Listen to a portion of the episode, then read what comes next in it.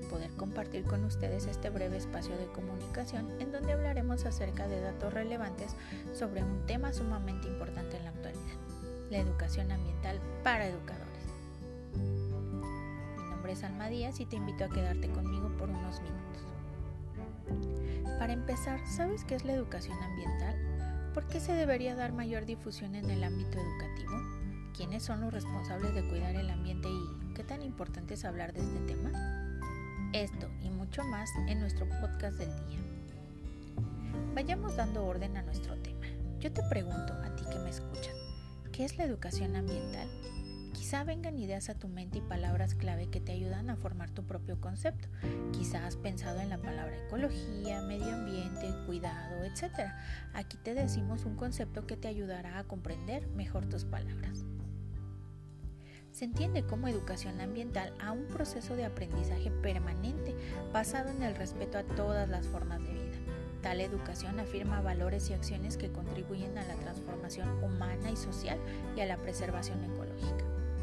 Es importante entender que a través de este proceso se buscan transmitir conocimientos a toda la ciudadanía respecto a la protección de su entorno natural y que se generen hábitos y conductas en la población para que tomen conciencia de los problemas ambientales. La educación tiene como finalidades número 1 la formación de ciudadanos responsables, pero ¿qué entiendes por responsabilidad? Hagamos una pausa en nuestro tema. La responsabilidad es una cualidad y un valor que caracteriza a una persona por llevar a cabo con plena conciencia el cumplimiento de sus obligaciones, así como asumir consecuencias de sus actos. Significa cuidar de sí mismo y de los demás, ya que adquirimos un compromiso dentro de la sociedad. Interesante, ¿no? A través de la educación ambiental se busca que los ciudadanos sean útiles, comprometidos con sus semejantes, conscientes y transformadores para beneficio de ellos y de su entorno. Es importante que asuman los impactos y costos ambientales de su actividad, que respeten y protejan toda forma de vida, que trabajen por el bienestar de las generaciones presentes y futuras en un contexto de cambio climático. Sabiendo esto, ahora te pregunto, ¿eres un ciudadano responsable? Buena pregunta, ¿no? Aún estás a tiempo, no te preocupes. Finalidad número 2. Mejorar la calidad de vida, es decir, cubrir las necesidades básicas, sustentabilidad para mejorar la calidad de vida y la colaboración entre todas las personas, dependencias gubernamentales y empresas. ¿Sabes cómo puedes mejorar tu calidad de vida? Aquí te doy algunos consejos. Ahorra lo que puedas, nunca sabes cuándo podrás necesitarlo. Utiliza tu tiempo libre en algo productivo. Respira aire puro. Ten espacios verdes en tu hogar. Muy de moda, ¿no? Mejora tu salud. Ya sabes, aliméntate sanamente, haz ejercicio. Recicla. Prioriza necesidades. Recuerda, sé consciente. Finalidad número 3. Conservación del medio ambiente. Para regular, o impedir algún daño con base en los principios éticos de cuidar la tierra y la comunidad de vida, así como la construcción de sociedades democráticas. ¿Sabías que el 25 de septiembre del año 2015 los líderes mundiales adoptaron un conjunto de objetivos globales para erradicar la pobreza, proteger el planeta y asegurar la prosperidad para todos como parte de una nueva agenda, la conocida como Agenda 2030? que recoge los 17 Objetivos de Desarrollo Sostenible establecidos por la Organización de Naciones Unidas. Cada uno de estos objetivos tiene metas específicas que deben alcanzarse en los próximos 10 años.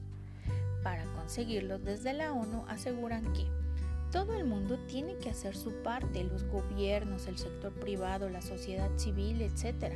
Se necesita la creatividad, el conocimiento, la tecnología y los recursos financieros de toda la sociedad para conseguir dichos objetivos. Ahora veamos qué es el desarrollo sostenible. Es aquel desarrollo que es capaz de satisfacer las necesidades actuales sin comprometer los recursos y posibilidades de futuras generaciones es decir, es aquella que se puede mantener. Con el paso del tiempo se han logrado establecer algunos cambios y políticas en educación ambiental, Pero, ¿acaso tú sabes qué es la legislación de la educación ambiental? Bien, aquí te lo comparto. Es un sistema jurídico que norma las actividades del humano en su interacción con el ambiente natural, social y construido para realizar una interacción entre el hombre y el contexto natural.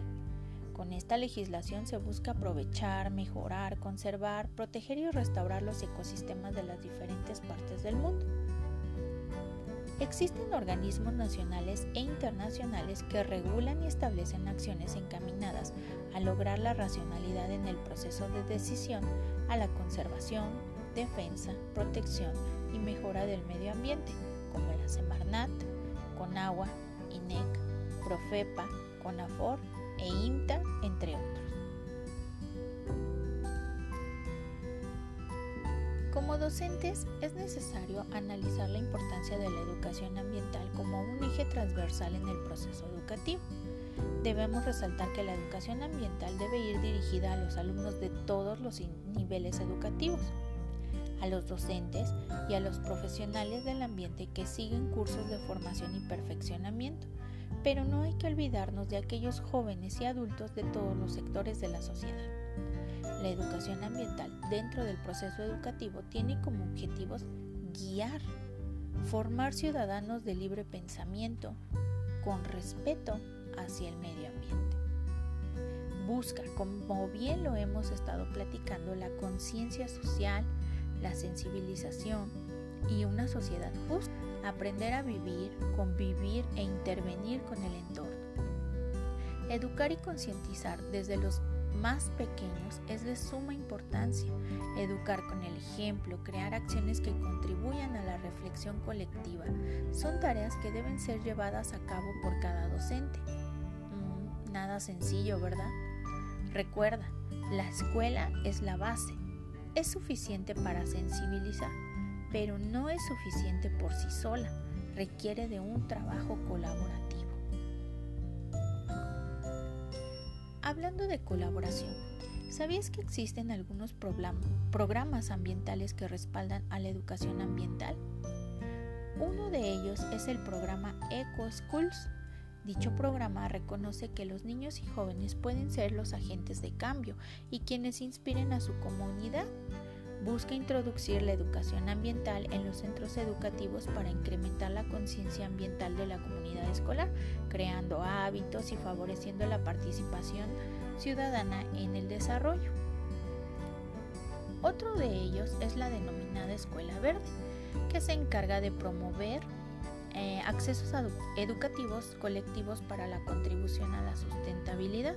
Es necesario que cada escuela diseñe sus estrategias para promover la cultura ambiental a partir de acciones integradas de gestión en las que participan los integrantes de la comunidad educativa. Y ahora dime tú, ¿a cuál perteneces? ¿Aún no estás integrada en ninguno de estos proyectos tu escuela? Checa sus páginas en redes sociales e inscríbete. Para finalizar, todos reconocemos que existe una crisis ambiental causada por la aceleración de modificaciones al ambiente, que existen repercusiones sociales y que es indispensable un cambio en todos los ámbitos.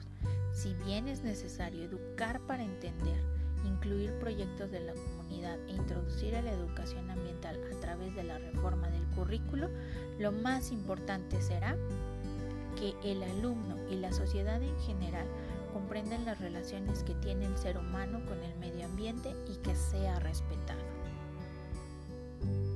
Hemos llegado al fin de nuestra misión del día, espero haya sido de tu agrado. Te invito a reflexionar acerca del cuidado de nuestro entorno, quizá mañana sea demasiado tarde. Te invito a escuchar la reflexión Carta del 2070, disponible en video a través de YouTube. Soy Alma Díaz, hasta la próxima.